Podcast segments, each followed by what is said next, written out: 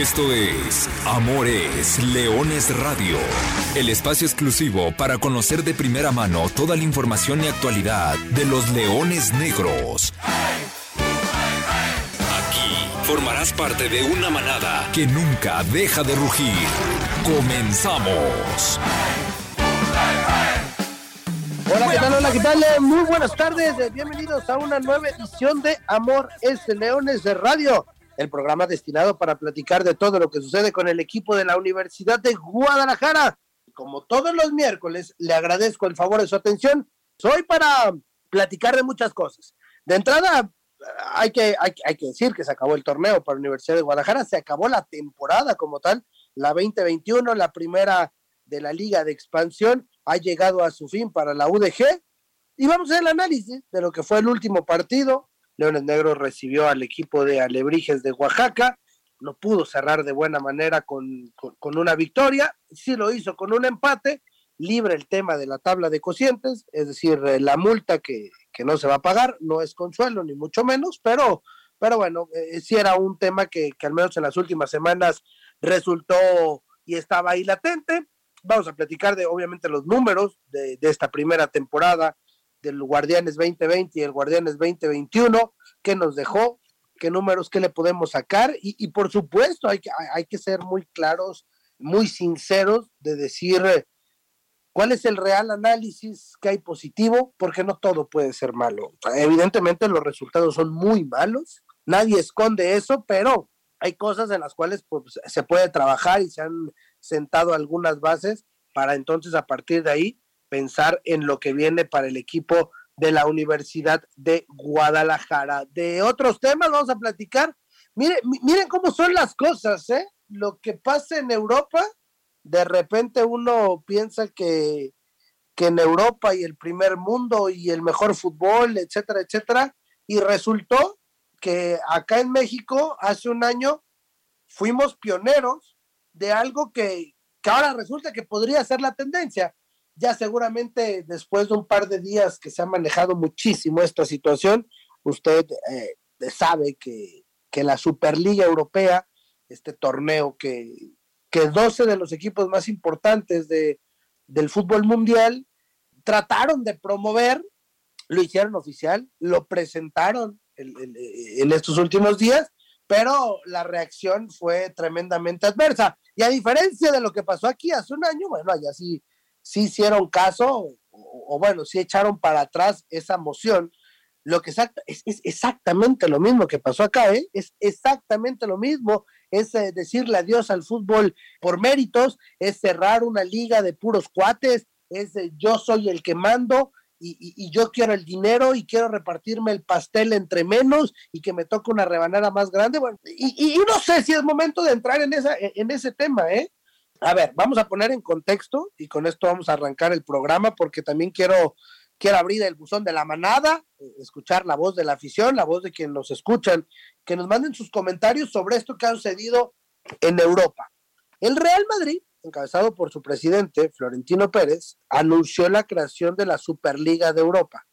Era 12 equipos, el Big Six o los seis equipos más importantes del fútbol inglés, llámese Manchester United, Manchester City, Chelsea, Arsenal, Tottenham y Liverpool, junto con los tres grandes de España, Barcelona, eh, Real Madrid y Atlético de Madrid, y los tres grandes del fútbol italiano, Milan, Inter de Milán y la Juventus, se unieron para hacer un torneo en el cual cambien los formatos y ellos se queden a perpetuidad como los equipos más importantes del mundo. ¿Por qué? Porque hoy lo son.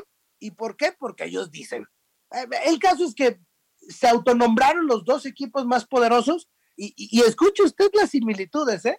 Para salvar el fútbol. ¿Dónde lo había escuchado esto, eh? ¿Dónde habíamos escuchado? Vamos a salvar el fútbol. Háganme el favor. O sea, nunca nadie pensó en, en, en, en tal vez bajar los sueldos, en tal vez hacer nóminas más congruentes, en tal vez no inflar los precios y pagar millones y millones por X o Y jugador. No, no, lo, lo, lo, que hay que hacer es, nosotros somos los grandes, nosotros necesitamos dinero, nosotros nos vamos a proteger y luego salvamos a los de abajo. ¿Y qué pasó? Lo que pasó es que el, fútbol europeo evidentemente no lo aceptó, no, no quiso ser partícipe de esto. Pues ¿por qué? Porque atenta contra la esencia del deporte, tan simple y tan sencillo. O sea, no, no puedes quitarle la posibilidad a un equipo nada más por no ingresar lo mismo que ingresas tú, la posibilidad de competir en igualdad de circunstancias. Y entonces se hace el revuelo. Pero ¿qué pasó? La idea era que fueran 15 equipos, pero la resistencia la opuso los alemanes. Los siempre pulcros, los siempre intachables, los siempre rectos alemanes. No cayeron en el juego. Y el Bayern Múnich y el Borussia Dortmund dijeron, no, nosotros, nosotros no vamos a entrar en esta cuestión, porque no, no, porque, porque no es el fútbol y porque no estamos de acuerdo en que, en que se tenga que pasar. Y entonces los aficionados al fútbol inglés empiezan a, a manifestarse y entonces la UEFA levanta la mano y le dice, espérate, ¿cómo, cómo, ¿cómo que vas a hacer una liga cerrada? ¿Cómo que nadie más va a poder participar? No, no, no, o sea, tienes que estar afiliado y, y, entonces si juegas esa Superliga no vas a poder jugar eliminatorias y la FIFA dice tampoco, bueno, si hay de Sudamérica tampoco van a jugar eliminatorias y entonces él hizo bolas el engrudo, la afición se manifestó y en 48 horas se acabó su Superliga, ¿no? Se acabó muy pronto porque pues los ingleses empezaron a bajar del barco, luego por la madrugada los italianos, el Atlético de Madrid también, y bueno, parece ser que, que ya, hasta ahí quedó, ¿no? Y es justamente eso. Ojalá, ojalá, ojalá que alguien abriera los ojos de este lado para que replicara lo que pasó ayer en Europa. Eso pasó hace un año aquí en México. Hace un año pasó exactamente lo mismo. Los de arriba dijeron, uy, ustedes están muy mal, muchachos, se, están yendo al, barranco, no, pueden sobrevivir con, ese estilo de juego. Y, miren, cuando uno de ustedes de la Liga de Ascenso sube a Primera División, se meten unos problemones y, nos deja mal parados a nosotros. Entonces, pues no. Ah, pero, oye, ¿por qué no? ¿Por qué no nos echas la mano? No, bueno, sí les echo la mano, pero no tienes ascenso. Bueno, ¿por qué no? O sea, ¿por, por, qué tiene que estar condicionado una cosa a la otra? ¿Por qué tienes que venir a, decirme, ok, tengo que firmarte para que me vengas a rescatar, entre grandes comillas, financieramente, y entonces sí, tú, tú, tú vivas feliz de la vida, arriba, nadando en la gloria, repartiéndote el pedazo grande del pastel, porque evidentemente en las primeras divisiones es donde están los reflectores, es donde están los contratos jugosos y es donde se mueve el mayor dinero posible. Entonces, los de acá dicen, no, nosotros nos protegemos, hay los de abajo que naden de muertito y quién sabe cuánto tiempo va a durar esto.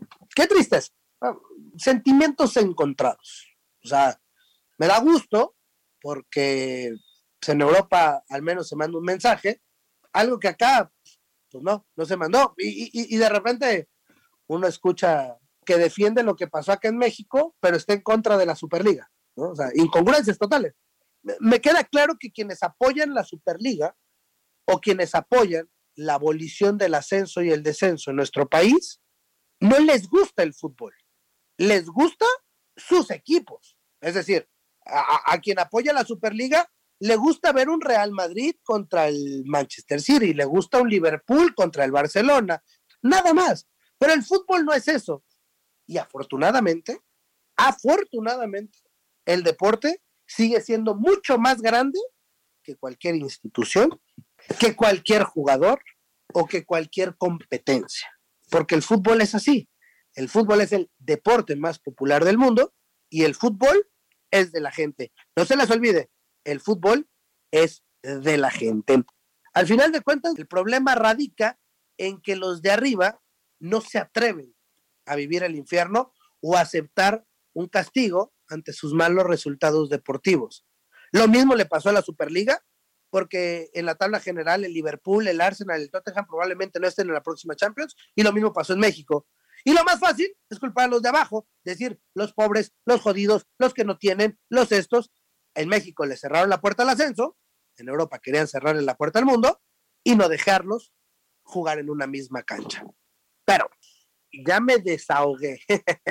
Usted tendrá también su propia opinión, evidentemente, de, de toda esta situación. Habrá quien esté a favor, habrá quien esté en contra. Y qué bueno, porque así es la vida. Bueno, vamos dándole vuelta a la página y vamos regresando con, con, nuestro equipo.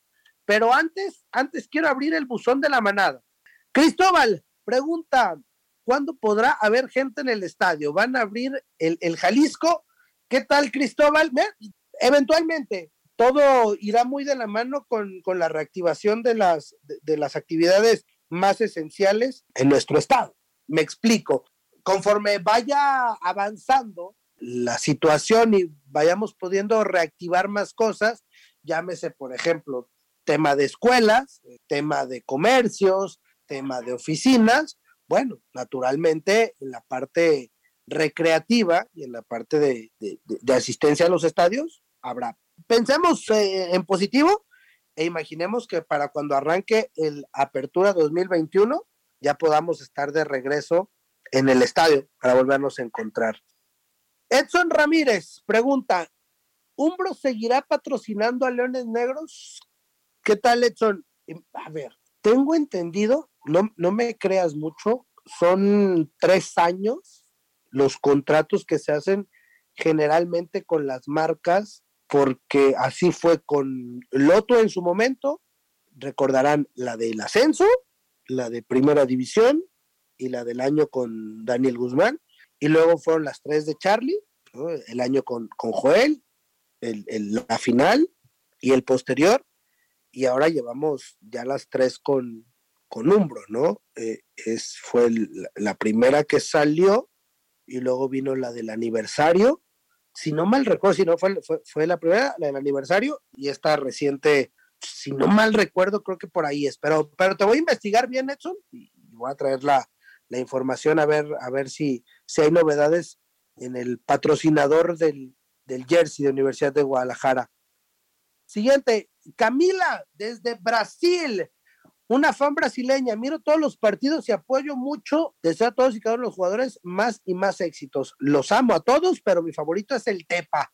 Saludos a Camila, saudades hasta Brasil, hasta Brasil. Qué, qué, qué bonito que Amores Leones llega lejos, lejos en este país. Alan Lomelí pide un saludo, dice que jugó en las fuerzas básicas, central de las fuerzas básicas. Pues saludos, Alan, te mandamos un fuerte abrazo, un saludo. Claudia, me gustaría ver si puedan ayudar a mandarle un mensaje a mi hijo por su cumpleaños. Su hijo Brian cumpleaños y nunca se pierde en el programa. Claudia, va a ver si Lulú nos tiene las mañanitas, pero por lo pronto, de parte de Arturo Benavides y de todo el equipo de Amores Leones, muchas felicidades para Brian. Las mañanitas que cantaba el regalín, hoy por ser día de tu santo, te las cantamos aquí. Ahí está la felicitación para Brian. El licenciado Salvador Sánchez de Tabachines pide el saludo, siempre el saludo para el buen Lick Sánchez allá en Tabachines. Y la última del día, Salvador Arias pregunta, ¿qué viene para Leones Negros? ¿Qué sigue para Leones Negros? Creo que esto le va a gustar a, a gran parte de, de la afición. No hay descanso en la Universidad de Guadalajara. Eso viene. Trabajo, trabajo y más trabajo.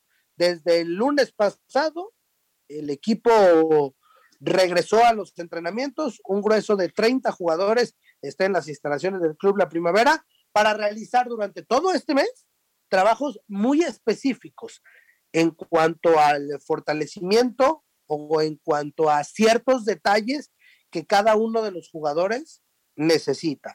Es decir, voy a poner algún ejemplo. Hay jugadores que necesitan mejorar la parte de la resistencia física. Entonces van a trabajar puntualmente en eso. Hay, hay jugadores que van a pulir un poco la técnica, el cambio de juego, la definición. Evidentemente, quien nos está escuchando sabrá que hay que mejorar la definición en muchas cuestiones. Bueno, se va a mejorar la definición. Hay jugadores que necesitan seguir creciendo en cuanto a la parte física, ¿no? Entonces te, tendrán trabajos muy, muy específicos en gimnasio para fortalecimiento, para hipertrofia de músculos, para crecer en cuanto a la parte del tren superior, tren inferior, etcétera, etcétera. Entonces, viene un mes, un mes de, arduo trabajo para, para el equipo de, de, los Leones Negros de la Universidad de Guadalajara. Después eh, arrancará ya en forma la pretemporada, pero por lo pronto sí les puedo confirmar, ayer estuve yo en el Club La Primavera, viendo a los jóvenes trabajando, trabajando al pie del cañón, ahí en la cancha, junto con profesor Jorge Dávalos, José Castillejos, Víctor Hugo Mora y Cristian López, son los, los cuatro personajes encargados de, trabajar eh, y de darle seguimiento a estos puntuales ejercicios que van a realizar los muchachos durante el próximo mes. Así que trabajo, trabajo y más trabajo, porque no hay otra forma, ¿eh? No hay otra fórmula para mejorar lo hecho hasta el momento. Si quieres cambiar los resultados, hay que hacer cosas diferentes. Bueno, si todos se van a ir de vacaciones, los Leones Negros no. Los Leones Negros van a quedar entrenando, se van a quedar trabajando. Eso es lo que viene. Pero hay que echar el, el, casetito un poco para atrás y ver cómo cerró la, temporada regular. El Guardianes 2021 por la Universidad de Guadalajara. El miércoles pasado, cancha del Estadio Jalisco, Leones Negros recibió a Lebrijes de Oaxaca.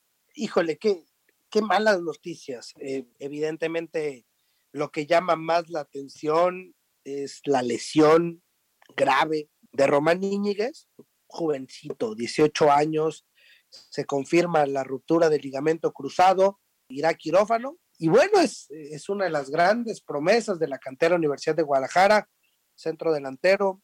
E, e, esa es la nota, la nota triste. Creo que, creo que a todos los que, los que vimos su rictus de dolor, el llanto, y es algo que no se le desea a nadie, y sobre todo menos a alguien que va empezando su carrera, ¿no? En, el mundo profesional, que se iba acoplando, que iba ganando minutos, ¿no?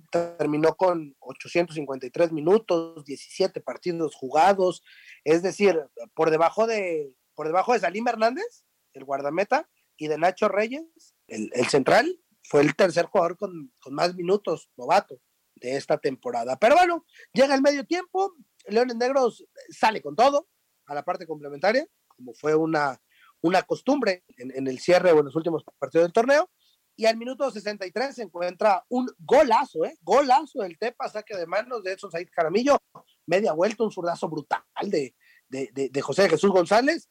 Marca el, el 1-0, se va en ventaja Universidad de Guadalajara. Parecía que tenía controlado el partido, parecía que podía finiquitarlo y, y terminar con un par de, de victorias en, casa, pero al minuto prácticamente 80, un tiro libre por un costado, me parece que la barrera está, no, no, está bloqueando o no está tapando lo que debería de tapar, la pelota queda ahí, es una muy mala, es que, es, muy mala suerte, o sea, digo, no hay que pretextar nada, pero, pero es muy mala suerte porque Salim le alcanza a meter las manos, le pega, me parece, creo que a, a Brian Flores, después intenta Rodrigo Godínez despejar, le vuelve a pegar a Nacho Reyes y, entonces después de tres rebotes le pegó a cuatro jugadores de Leones Negros y ahí nada más Oscar Torres en el área chica puntea la pelota y, bueno, marca el, el, gol del empate, con lo que termina Universidad de Guadalajara confirmándose un torneo complicado porque termina en último lugar de la tabla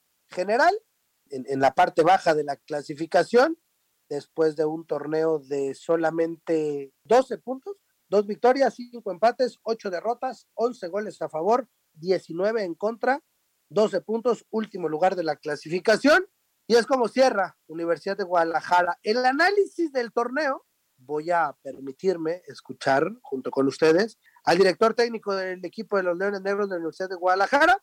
Vamos a escuchar lo que dijo le preguntan sobre las sensaciones que dejó un torneo como el Guardianes 2021 y esto fue lo que respondió Jorge el Vikingo Dávalos. Pues en cuanto al lugar en la tabla, es muy malo. Esto es innegable. Una institución como Leones Negros no puede terminar ahí. Ustedes que han estado al frente y que han seguido el, el, rumbo, las actuaciones de este equipo, pues se dan cuenta de lo que hace en la cancha, pero no lo refleja en los resultados le jugamos a los de mero arriba y los pudimos haber goleado. Al final en la tabla ellos están arriba, nosotros estamos abajo y pues estamos enfermos. Lo más importante para sanar es saber de que estamos enfermos. En el volumen de juego somos buenos, creo que hasta pateamos más que los adversarios en cada juego. Cometemos errores como el de hoy, muy simples, muy sencillos, que nos cuestan goles y llegamos y nos paramos al arco, frente al arco, Hoy fue escandaloso, yo creo que fácil fueron siete claras de gol y pues metimos una. Entonces, este, pues es muy claro de que estamos enfermos.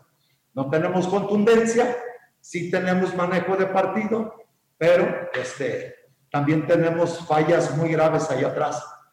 Pero bueno, yo aprovecho para hacer mención a, nuestro presidente, el maestro este, Alberto Castellanos, porque nadie aguanta estos procesos. Todo el mundo se, se acobarda y todo el mundo le da miedo, por eso no lo intentan.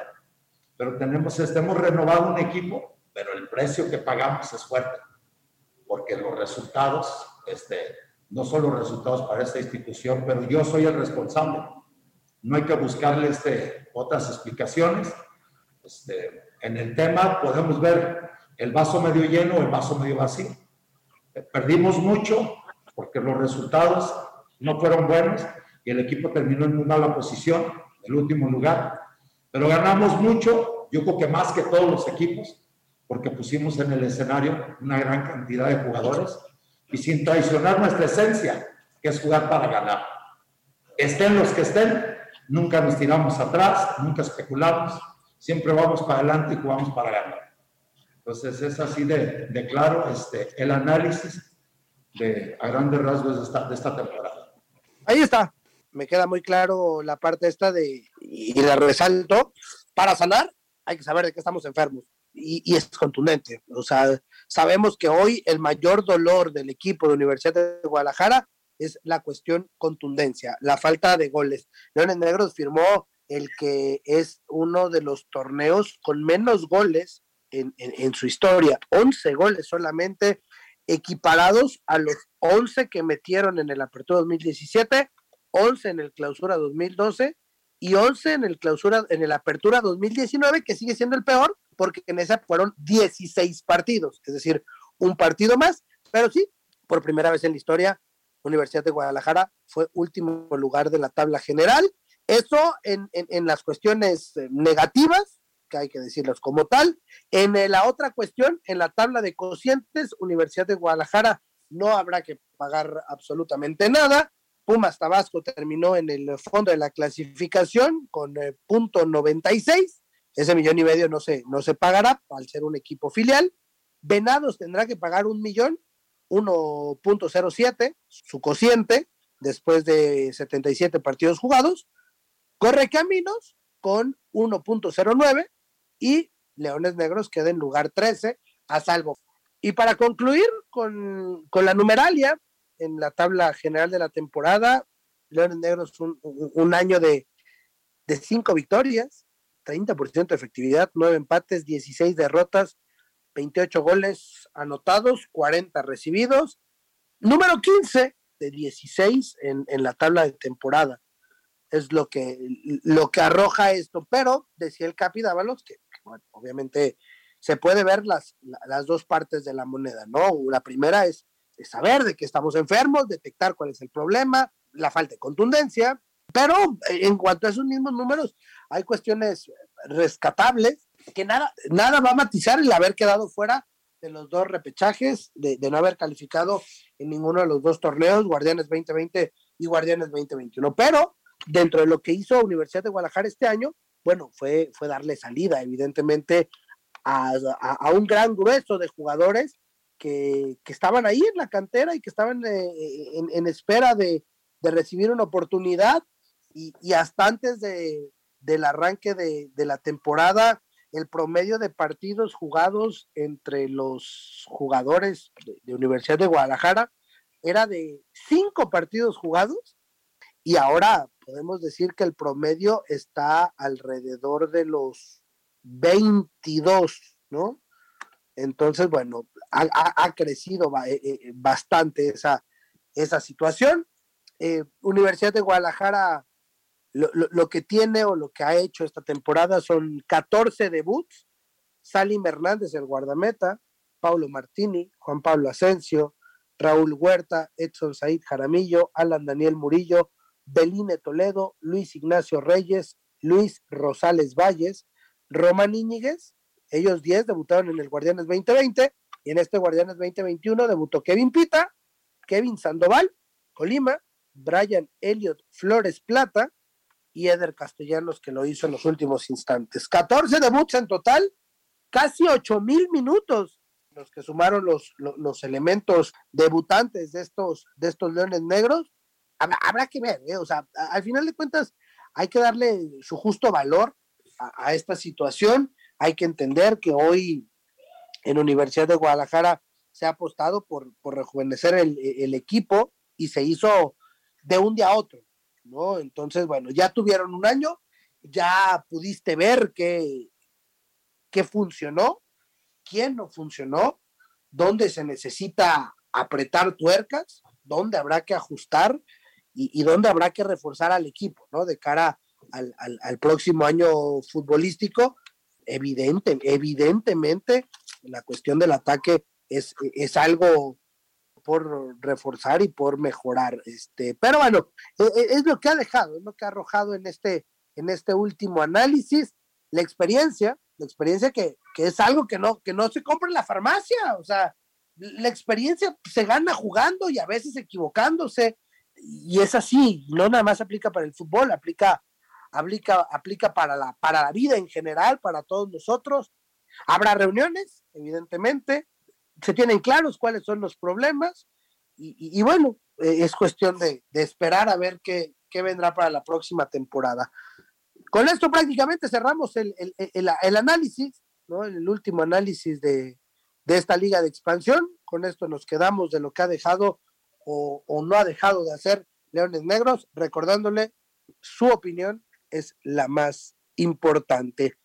Y antes de despedir, le voy a contar la última y nos vamos. Copa Jalisco, ¿se acuerda que hace unas semanas platicamos con Ceci Cabrera, directora técnica de las Leonas Negras? que nos contó que las Leonas Negras están representando a Guadalajara en la Copa Jalisco. Bueno, tuvieron actividad de los octavos de final el eh, pasado fin de semana y tranquilamente mis Leonas Negras derrotaron en la ida 2 por 0 a Etzatlán, en la vuelta 7 por 0 a Etzatlán, 9-0 global y ahora avanzan ya a los cuartos de final donde se estarán midiendo a Juanacatlán. Así que Habrá que seguirle de cerca la pista a estas Leonas Negras en su andar por la Copa Jalisco 2021. Y con esto, ahora sí, cerramos definitivamente la edición del día de hoy de Amores Leones Radio. Agradeciéndole como siempre el favor de su atención. Yo soy Arturo Benavides. Nosotros nos encontramos el próximo miércoles. Tendremos muchas sorpresas y muchas cuestiones preparadas aquí en Amor es Leones Radio. Sin más, solamente les recuerdo que goles son amores y amor es Leones Buenas tardes, me aprovecho. Y arriba los leones negros. Hasta aquí llegamos. Gracias por ser parte de esta manada que nunca deja de rugir. Los esperamos el próximo miércoles en